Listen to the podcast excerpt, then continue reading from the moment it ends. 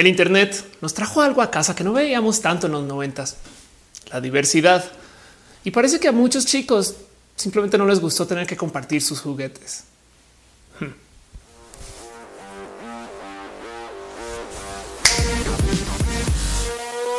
Hey, onda, ¿qué tal? Yo soy Ophelia Pastrana, la explicatriz y sean ustedes bienvenidos aquí a este lugar donde platicamos acerca de eventos nerd, tecnología y a veces videojuegos, como hoy, donde quiero levantar el tema de eso que sucede cuando juegas en línea y por algún motivo bien raro, si lo piensan, de repente llega alguien y te dice, hey, no, yo no quiero jugar contigo o algo así. Agarran lo que se supone que es un juego muy bonito y lo vuelven fenomenalmente tóxico solamente porque no quieren jugar contigo, porque tú eres mujer y yo no o alguna. You shouldn't be playing this game. This game is girl is a boy game. Oh, You're a girl game.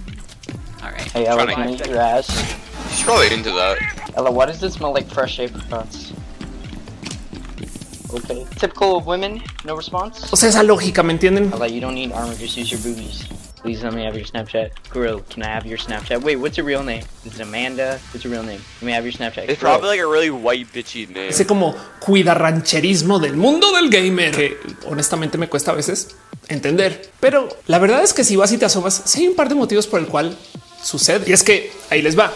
Durante la época offline de los videojuegos, casi que toda su publicidad, todos los temas, todos los conceptos de los videojuegos estaban enteramente enfocados a los gustos de los niños, no de las niñas. Y a ver, no es que a las niñas o a las mujeres parece chiste, no nos gusta agarrarnos a madrazos en los callejones virtuales de los beat'em up o patear traseros en retas de peleas, sino es que la cultura de los ochentas y los noventas quería a fuerzas dividir los gustos de los niños con los gustos de las niñas, según porque se supone que los niños eran más propensos a la violencia. Un pensar que además como que en una época trataban de argumentar como algo biológico. Pensamiento que espero que ustedes no mantengan aún hoy todavía. Los niños, claro que se les puede enseñar a no ser violentos, pero en los 80s y en los 90 se aceptaba que así eran los niños versus las niñas. Y pues por supuesto que las empresas que hacían juegos y videojuegos y juguetes para niños, pues los hacían violentos y respondían a este deseo de la violencia de los niños, situación a la cual entonces muchas madres se pararon en sus pestañas y básicamente dijeron wow, wow, no, no, no, no, no, no, no, no, no, a ver, a ver, a ver, a ver. Si esos juegos violentos van a existir,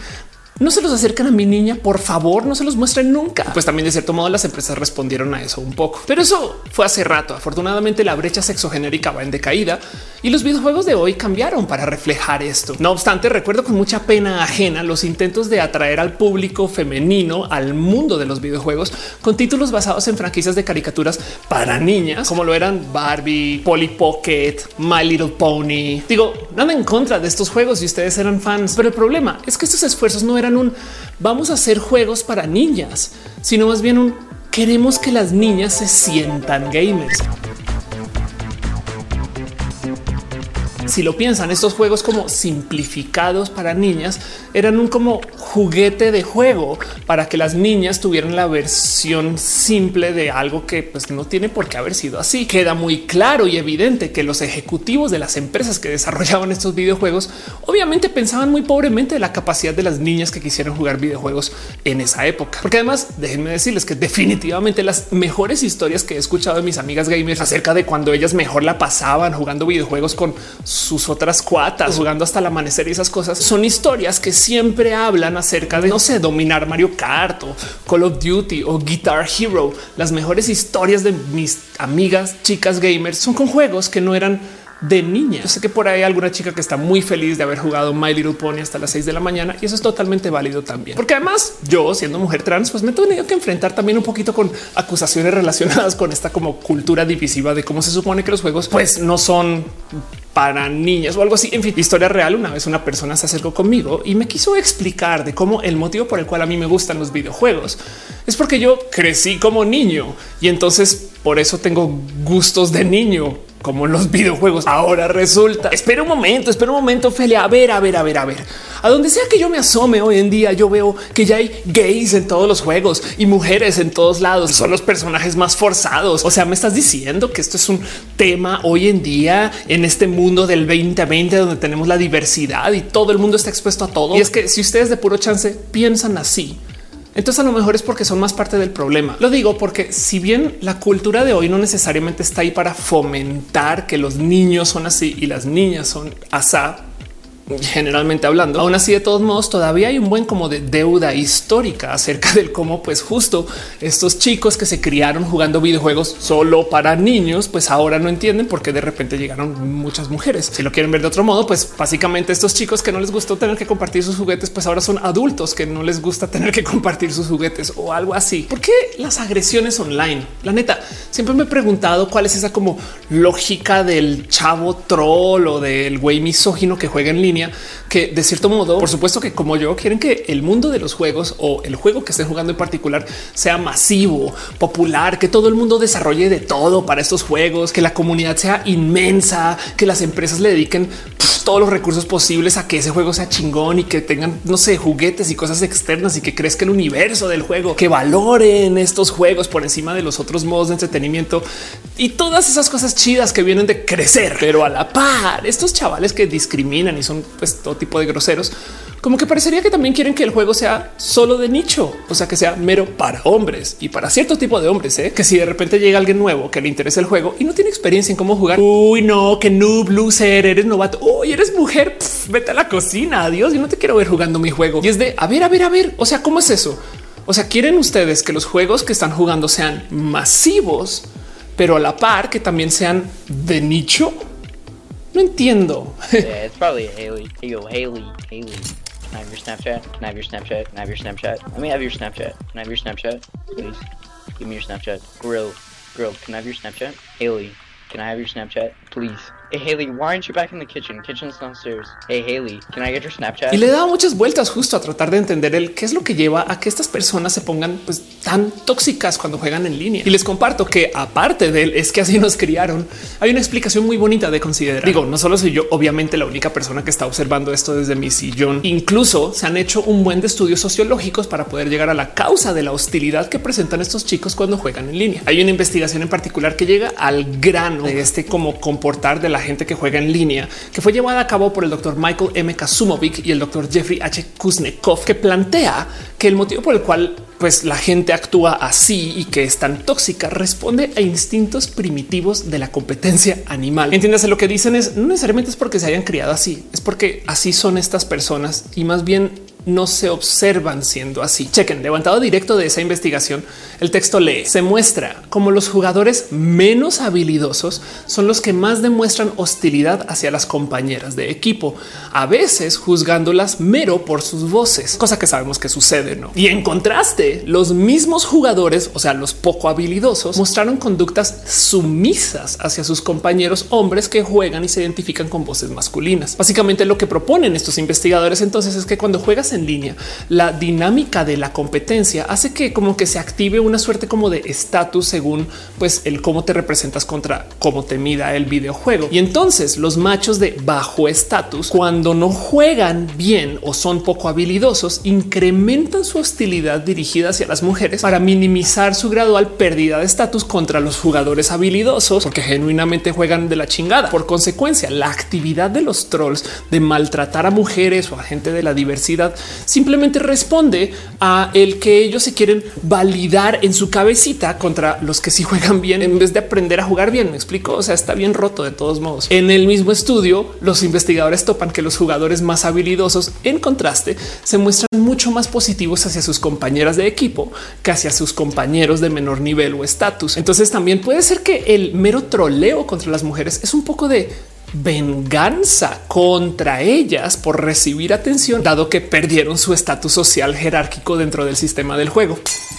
Y miren, a mí sí me cuadra. Hay gente que tiene jerarquías sociales primitivas muy arraigadas en su cerebro. Y desde lo personal, siento que es una lástima que tanta gente gamer no trabaje un músculo de la apreciación a la diversidad o de maravilla por la diferencia, que no entiendan que justo pues el juego te quiere decir, güey, hay muchos modos de vivir como para que luego se volteen y le digan a alguien, no, no hay, tú tienes que hacer como yo soy o si no, vete a la cocina. Y digo, da mucha rabia justo que no se considere tanto la diversidad, pues si el mundo de los videojuegos es tan diverso porque esto no solo le sucede a las mujeres, basta con que seas mexicano en un servidor gringo o que seas peruano en un servidor chileno para que los insultos comiencen a aparecer por todos lados. Desafortunadamente parecería que la misma naturaleza competitiva de los juegos online sea lo que siempre esté como caldo de cultivo ideal para el racismo, sexismo, clasismo y todas las otras manifestaciones de limitaciones neuronales. Pero dejando de lado el hecho que, pues sí, pues por supuesto que hay toxicidad en el mundo de los juegos en línea, también vale la pena tomar en consideración que si nos alejamos un poquito y vemos los eventos de lo que está sucediendo en el mundo del gaming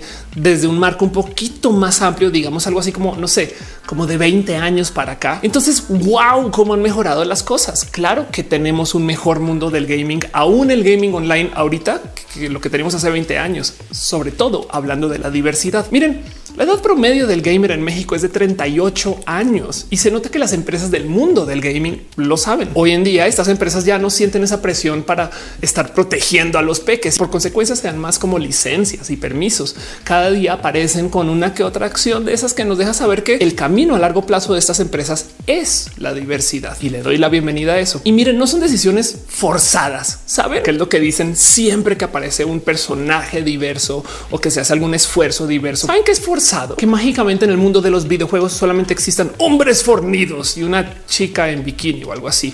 Y esos hombres fornidos siempre tienen que venir al rescate. Piensen lo atípica que es esa situación. Piensen ustedes en lo que sería una experiencia como por ejemplo, no sé, me subí a un camión o a un vagón del metro y de repente todos en el vagón o todos en el camión eran hombres fornidos con camisas rotas y estadounidenses blancos o algo así. Y hay un güey por allá con piel de color y una chica en bikini. El mundo es diverso por naturaleza. Nadie se parece a nadie y más bien en vez de que sea el mundo y los raritos, los LGBT y la gente diversa, es todo el mundo es diverso y hay un grupo de gente que dice no, no debería ser así. Esa es la gente que es rara si lo piensan. Y entonces entender que si todo el mundo es diverso, pues por supuesto que las representaciones del mundo, o sea, los videojuegos, los espacios de la fantasía que deriven del mundo en el que vivimos, vivimos, todas las historias que hablen acerca de nuestra existencia como seres humanos, pues por supuesto que también esas tienen que ser diversas. Pero de nuevo, justo las empresas saben que el camino hacia el futuro es la diversidad y llevan así por un buen rato. Es verdad, hoy tenemos videojuegos con personajes que representan a las mujeres mucho mejor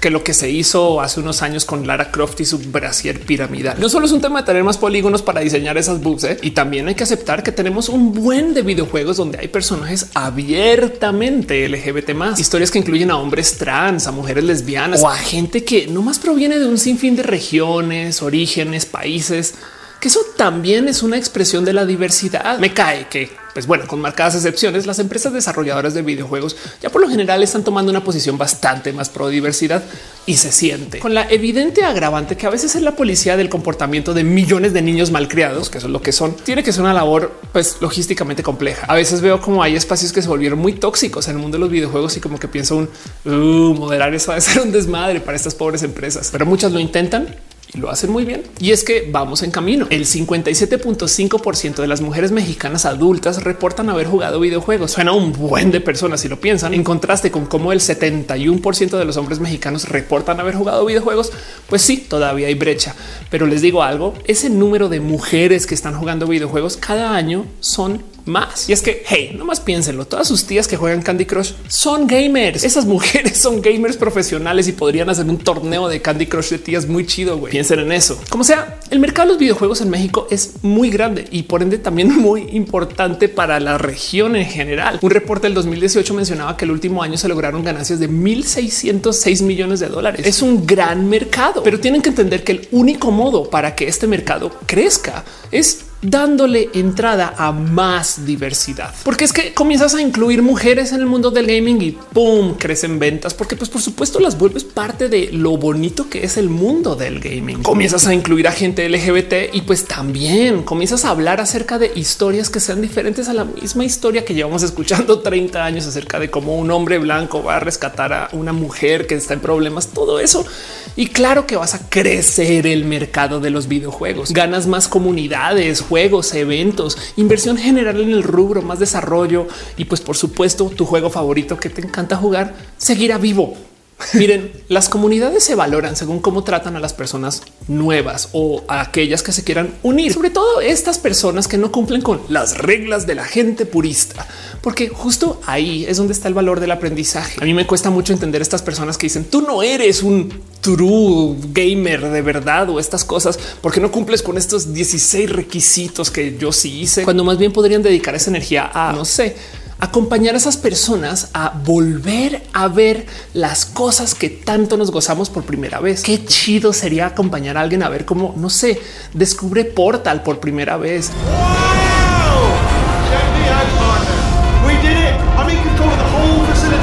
Por fin soluciona el orden de los bosses de Mega Man. Qué divertido que es ver a alguien por primera vez descubrir Animal Crossing. Procura coquetearme más.